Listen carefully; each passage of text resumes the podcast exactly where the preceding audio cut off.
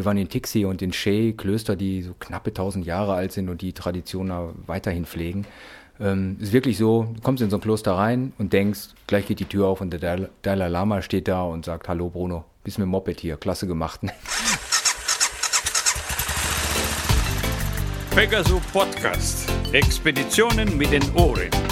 Auf pegasoreise.de.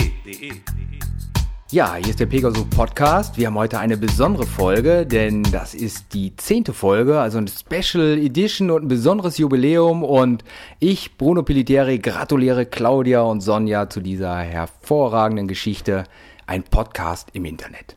Claudio, wunderbar hier zu sein. Ja, freut mich auch, äh, dich hier als Jubiläumsgast dabei zu haben, sozusagen als Geschenk. Wir hatten uns schon überlegt, wenn Bruno Piliteri da ist, ob wir dann nicht ins Eiscafé gehen, aber die haben jetzt gerade schon geschlossen, weil es ist eben halt doch, jetzt kommt der Winter.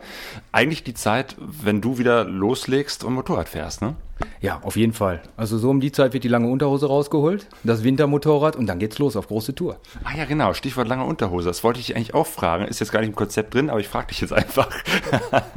Was trägst du eigentlich äh, im Winter so alles für Klamotten? Du fährst ja sehr viel, äh, auch bei, bei Minusgraden.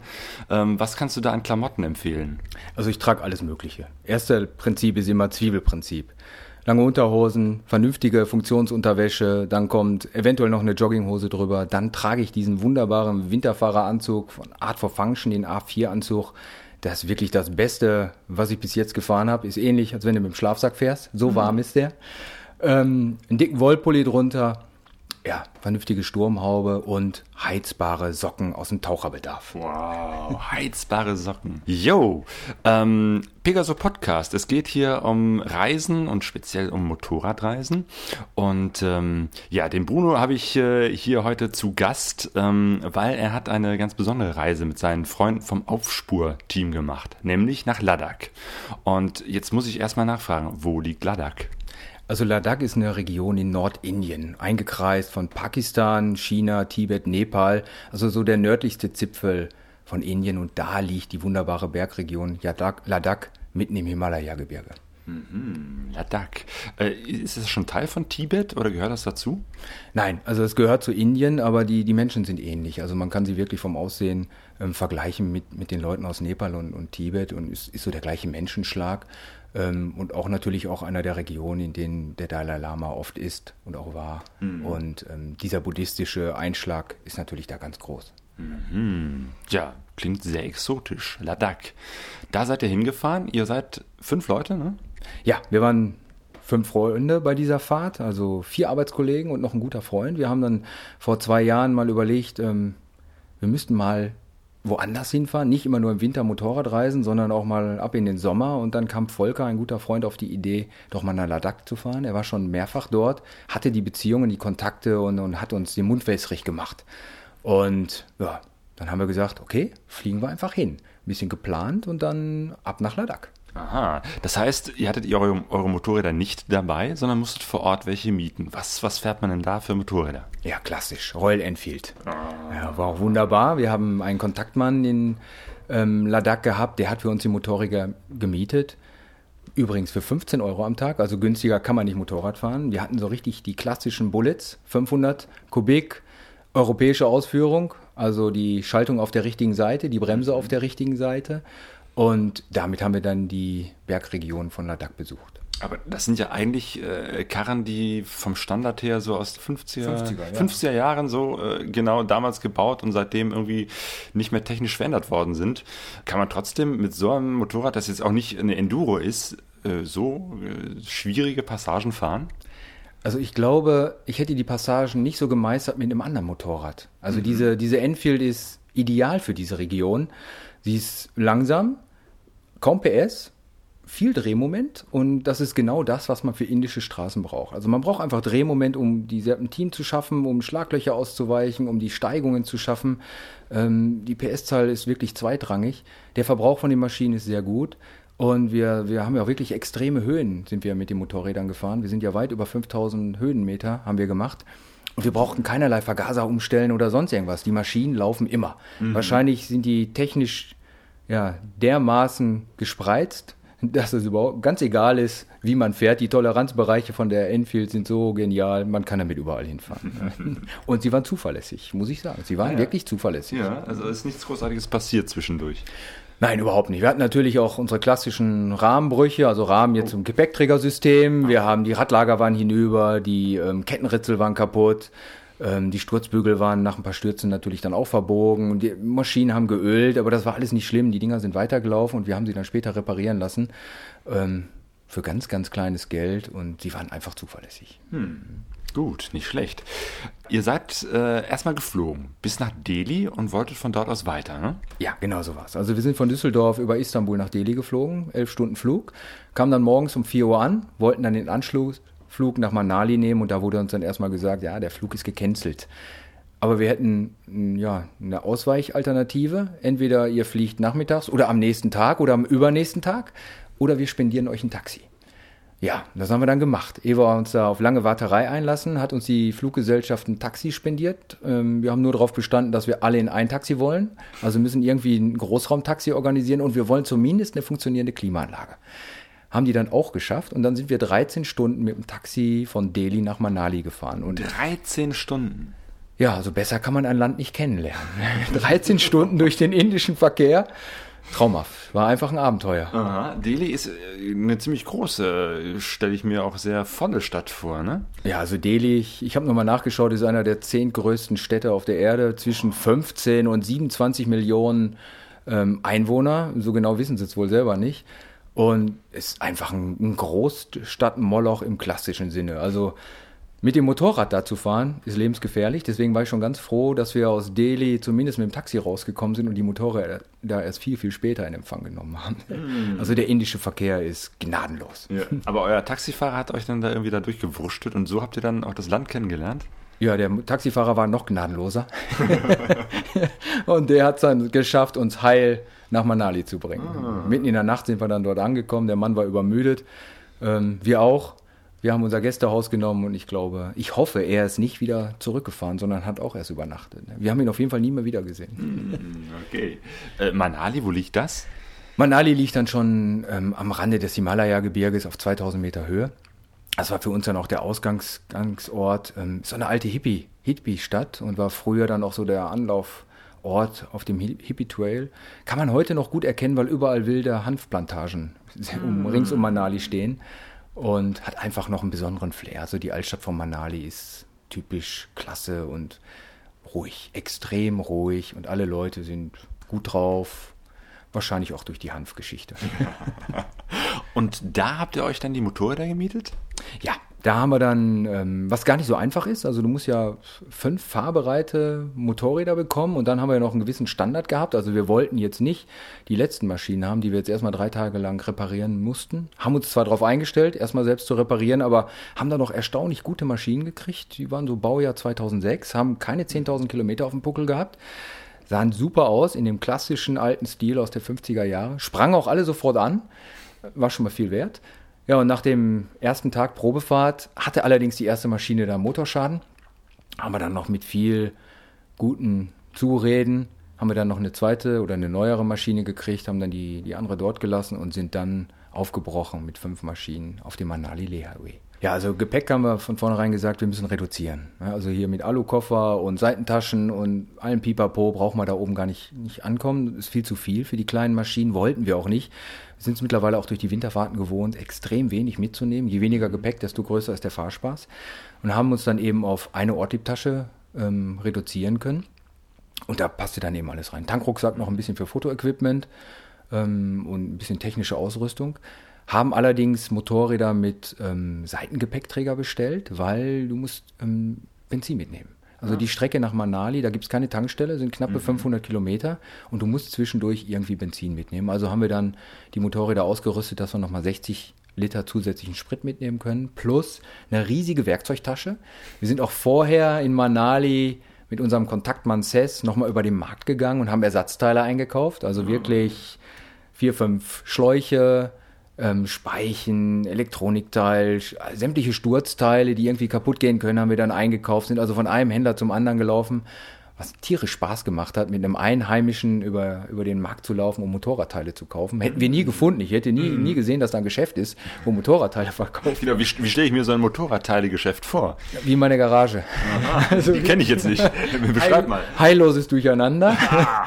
ein kleiner Mann hinterm Tresen und wenn du ihm dann sagst, du brauchst einen Bremshebel, dann verschwindet er für fünf Minuten irgendwo im Düsteren und kommt dann zurück und hat dann den passenden Bremshebel dabei. Findet dann auch das passende Ritzel und dann noch den passenden Schalthebel und so addieren sich dann sämtliche Teile, bis wir dann alles hatten, um die fünf Motorräder unterwegs auch immer wieder reparieren zu können. Wie, wie ist das mit der Höhenkrankheit? Oder ihr, ihr seid bei 2000 Meter Höhen losgefahren und dann wahrscheinlich noch höher. Hattet ihr Schwierigkeiten?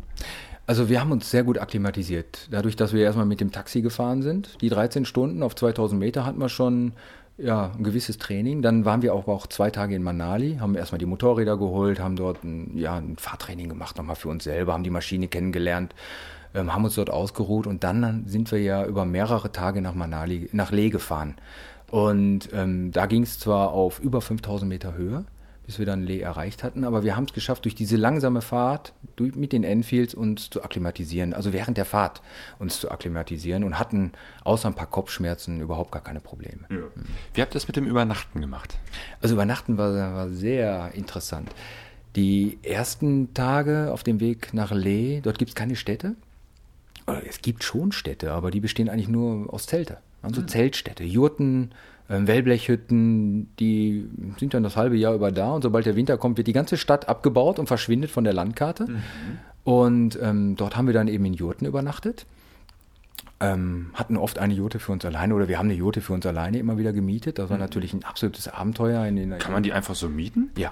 Also da sind einfach Nepalesen überwiegend, die eine Wellblechhütte aufbauen. Das ist dann das Restaurant. Dann wird eine Jote aufgebaut, dann wird ein Port Farbe genommen, wird Dick Hotel draufgeschrieben und dann kann da jeder hin. Mhm. Es ist die, die Hauptverkehrsstraße, also sämtliche Reisebusse, sämtliche Lkw-Fahrer müssen alle da lang und mhm. dementsprechend haben die dann ihr, ihr Aus Einkommen, weil immer wieder Leute dort übernachten werden. Aha. Schreib mal kurz so eine Jurte von innen. Wie sieht sowas aus?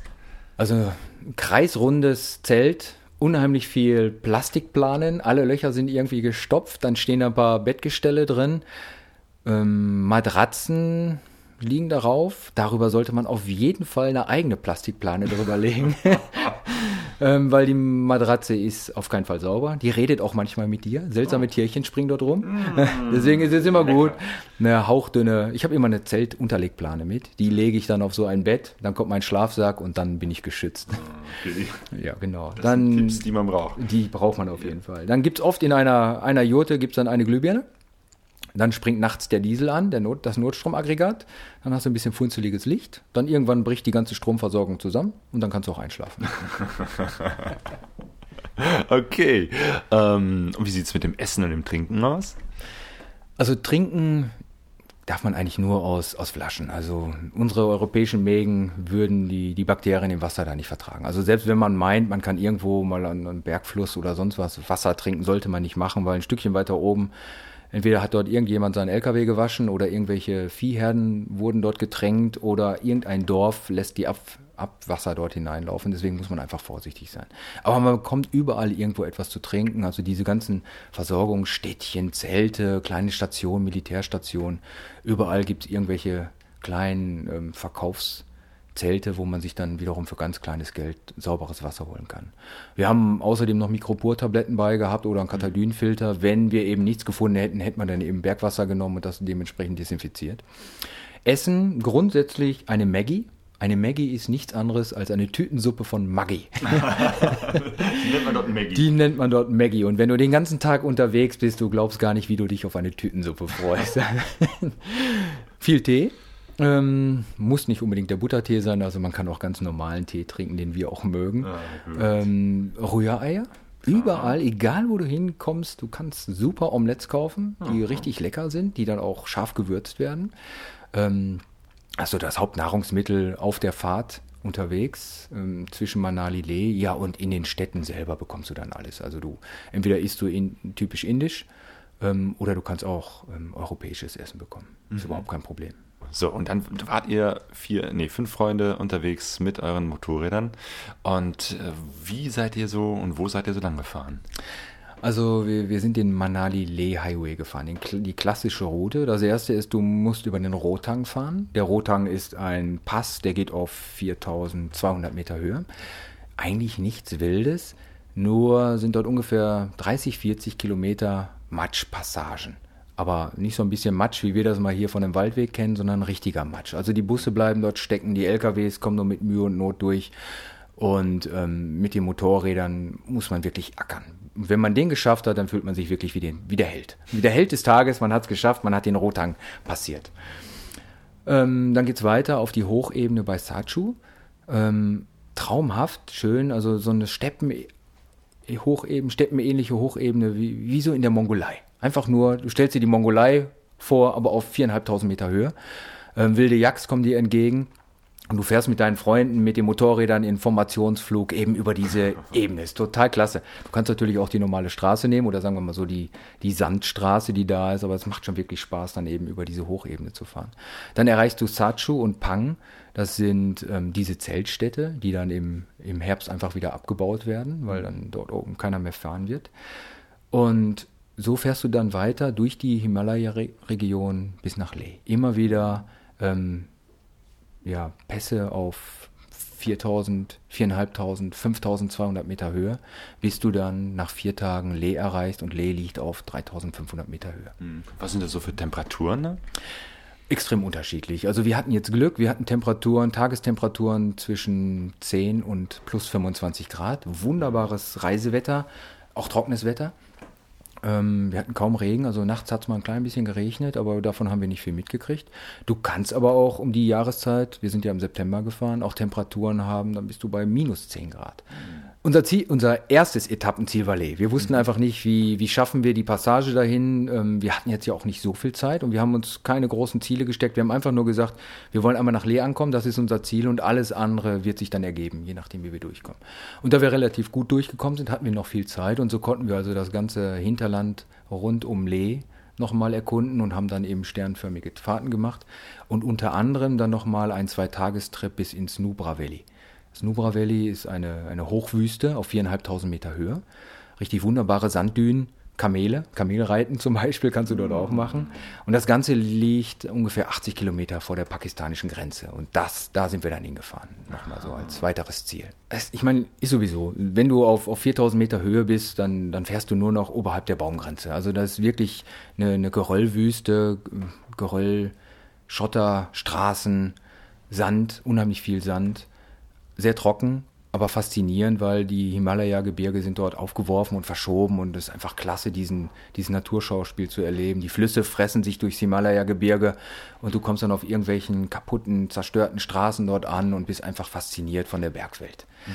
Ähm, die Grenze zu Pakistan hat sich eigentlich nur dadurch abgezeichnet, dass du unheimlich viel Militäraufkommen hast. Mhm. Also es gibt sehr viele Militärbasen, Militärstationen, immer wieder auch Kontrollen, die uns aber jetzt ähm, ja nicht großartig gestört haben. Du, du brauchst ein Permit, das kaufst du dir in Lee für 6 Euro und hast dann die Erlaubnis, dorthin zu fahren. Du wirst aber drei, vier, fünf Mal unterwegs kontrolliert, zeigst dein Permit, du musst deinen Pass zeigen, die Nummernschilder werden aufgeschrieben, aber es sind mehr Vorsichtsmaßnahmen, weil die Inder einfach sehen wollen, wie weit bist du gekommen und wenn du dann mal verloren gegangen bist, dann wissen sie zumindest bis zu dem Punkt, warst du noch irgendwo aufgeschrieben und ab dann suchen sie dich. Aber es gab keine Probleme, überhaupt keine Probleme. Es waren alle nett und freundlich und mhm absolut ruhige, entspannte Situation und, und Menschen dort. Also die Klöster in Ladakh, die, die sind so, genauso typisch, wie man sich sie vorstellt. Die sind dann irgendwo oben auf einem Berg, wie so eine Art kleines Kränennest, super bunt, angemalt, top gepflegt. Wir waren in Tixi und in Shea, Klöster, die so knappe tausend Jahre alt sind und die Tradition weiterhin pflegen. Ähm, ist wirklich so, du kommst in so ein Kloster rein und denkst, gleich geht die Tür auf und der Dalai Lama steht da und sagt, hallo Bruno, bist mit dem Moped hier, klasse gemacht. Genauso kommst du dir vor. Was in den Klöstern eben auch oft noch ist, dass dort Schulen eingerichtet sind. Das heißt, die Kinder werden ähm, nach alter Tradition gelehrt und ähm, überall findest du eigentlich irgendwelche Mönche und, und der Buddhismus ist, ist überall präsent. Egal, ob das diese großen Mani-Steine sind, also Wände oder kleine Häuser, die, die aus gehauenen Stein bestehen. Da sind dann ähm, Mantrasprüche drauf. Überall hast du die, die Mantrafahnen, die kleinen Fähnchen, die man so kennt aus Tibet und Nepal, die sind dort überall. Ähm, sehr viele Gebetsmühlen. Entweder laufen die Leute mit ihren Gebetsmühlen in der Hand rum oder es gibt so, ja, überdimensionale Gebetsmühlen, die sind, weiß ich nicht, zwei, drei Meter groß, dann laufen, halten die Leute die Gebetsmühle fest, laufen einmal rum und sprechen dann ihre Gebete. Wobei ja eigentlich die Gebetsmühlen die Aufgabe des Gebetes sprechen übernommen haben. Ne? Also ähm, Buddhisten sind schon cool drauf. Also wirklich, die haben ihre Gebetsautomaten. Entweder sind es Fähnchen, die im Wind flattern und Mani-Sprüche oder Mantras ähm, geben oder eben die Gebetsmühlen. Ne? Das ist schon wirklich eine coole Sache. Beten und beten lassen. Genau, beten und beten lassen, super. Ähm, ja, und, und auch die Mönche sind überall präsent. Also ich hatte eine Begegnung in, in einem Internetcafé, ich habe gerade meine Daten gesichert und neben mir war dann ein junger Mönch, der dann eben seinen Facebook-Eintrag ähm, aktualisiert hat. Also das sind so die Begegnungen, die einfach klasse sind ne, und ungewöhnlich sind. Ja. Und einmal habt ihr sogar einen Mönch mitgenommen, ne? Ja, ähm, zum Kloster nach Tixey und ähm, die Straße dahin ist ziemlich staubig und, und auch lang und ein Mönch hat eben gesehen, dass wir mit den Motorrädern vorbeikommen und hat dann gefragt, ob wir ihn nicht mitnehmen können und das war natürlich für uns das Erlebnis. Ne? Vier, fünf Europäer und dann rot gekleideter Mönch hinten drauf, das war super. Ähm, alle Fotoapparate gingen, Filmkameras liefen und wir haben dann den Mann nach oben gebracht und ähm, haben uns gut gefühlt. Ne? Wir hatten ja einen Schutzengel dabei. Also wir sind zwischendurch noch über den höchsten Pass der Erde gefahren, den Kadung La, der geht auf 5606 Meter hoch. Ähm, soll einer der höchsten Pässe der Erde sein. Ähm, ich glaube, da streiten die sich auch immer wieder. Ne? Also mal ist es in dem Land, mal in dem Land. Also er gehört mit zu den höchsten Pässen der Welt und das war schon klasse. Die Maschinen haben erstaunlich gut durchgehalten. Also wir mussten keinerlei Vergaser verstellen oder sonst irgendwas. Wir haben auch gut durchgehalten. Wir mussten uns auch nicht irgendwie reanimieren oder sonst was. Funktionierte alles.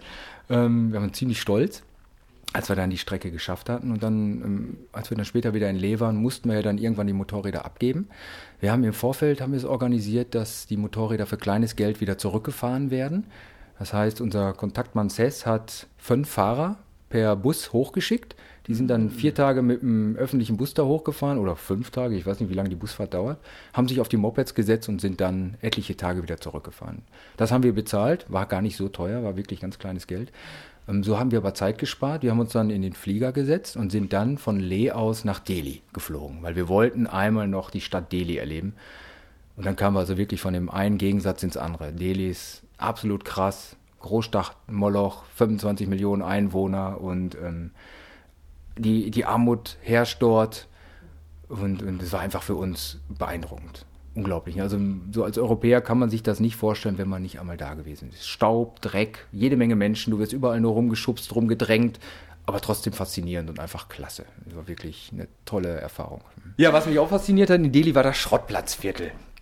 Also das Schrottplatzviertel besteht wirklich, ich glaube, wir waren auch die einzigen Touristen da, besteht aus, äh, aus Seitenstraßen, da ist erstmal so ein halber Meter Ölschlamm, dann ähm, wuchten dort irgendwelche armen kleinen Inder, LKW-Achsen durch die Gegend, ähm, nehmen Jeeps auseinander, nehmen Busse auseinander, ähm, Motoren, Ölkühler, alles wird dort auseinandergenommen. Da gibt es Leute, die waschen tagelang alte Kugellager aus und überholen Kugellager, also wirklich neue Käfige rein, neue Kugeln rein.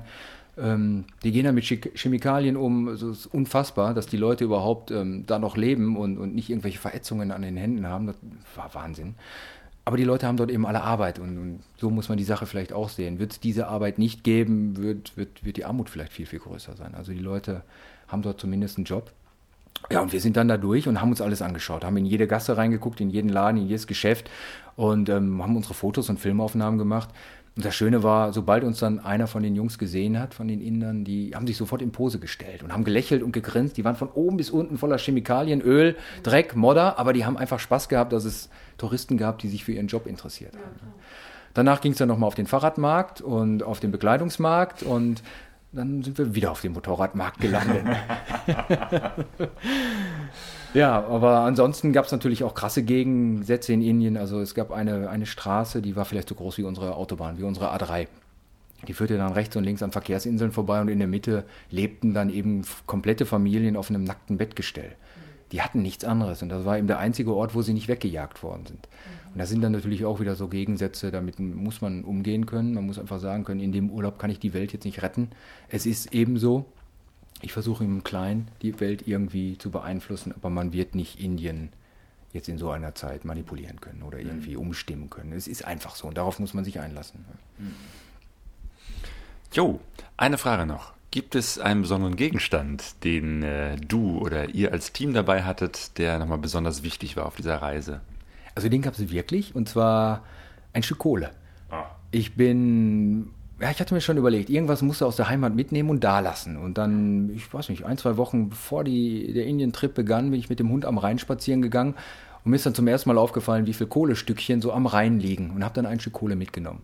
Und das habe ich dann oben im Himalaya-Gebirge aufgebaut. Und zwar gibt es ja dort diese kleinen Steinpyramiden, die jeder Reisende oder jeder Gläubige dort, dort ah, hinterlässt. Stimmt, ja. Und ich habe dann eine Steinpyramide aufgebaut und ganz oben drauf dann eben ein Stück Kohle, weil wir sind ja alle auf Kohle geboren hier aus dem Ruhrpott. Und dann habe ich das eben da gelassen und ähm, war auch so ein klein bisschen so ein kleiner Glücksbringer, den ich dann dort gelassen habe. Ja, das Gute ist, das Gute ist, als ich das Ding aufgebaut habe, habe ich mir auch überlegt, so, und in 10.000 Jahren, wenn dann irgendein Geologe da ist, der wird sich den Kopf zermatern, wie Kohle aus dem Ruhrpott ins Himalaya-Gebirge hinkommt. Wahrscheinlich werden wir die ganze Evolutionstheorie jetzt auf den Kopf gestellt haben.